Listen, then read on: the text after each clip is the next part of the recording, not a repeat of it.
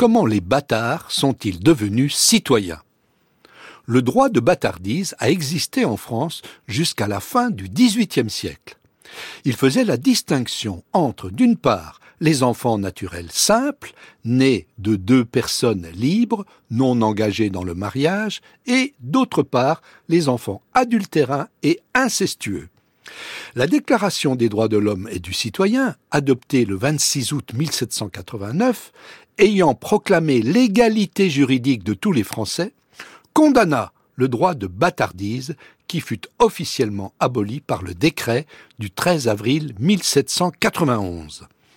Deux ans plus tard, la loi du 12 Brumaire en deux, c'est-à-dire du 2 novembre 1793, fit disparaître le terme bâtard, jugé infamant, remplacé par l'expression enfant naturel.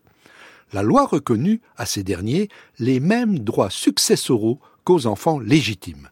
La législation révolutionnaire inaugura ainsi ce que les spécialistes ont appelé la privatisation de la question bâtarde. Considérée comme une affaire de famille, la filiation fut écartée de la scène civique. Le lien de filiation, qu'il soit légitime ou illégitime, ne devait plus déterminer désormais la condition publique des personnes ou leur citoyenneté.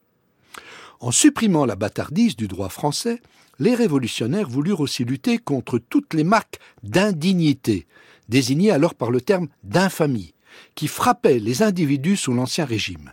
C'est le même idéal qui entraîna l'abolition des plaines flétrissantes dans le domaine criminel. Néanmoins, la rupture avec le passé fut moins radicale qu'on ne l'a cru pendant longtemps. Le principal changement que provoqua la législation révolutionnaire concernait les enfants illégitimes reconnus par leur père.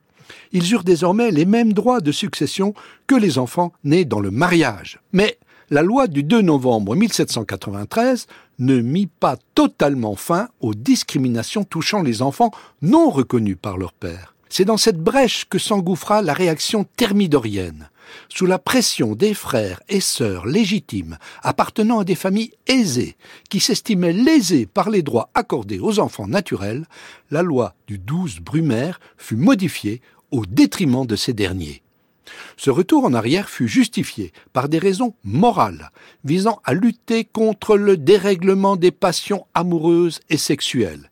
Il fallait à nouveau défendre les familles unies et les principes du mariage chrétien contre les séductrices sournoises et les petits imposteurs. C'est pour alimenter ces nouveaux discours sur la défense des mœurs que le terme de bâtard fut réintroduit dans le langage public.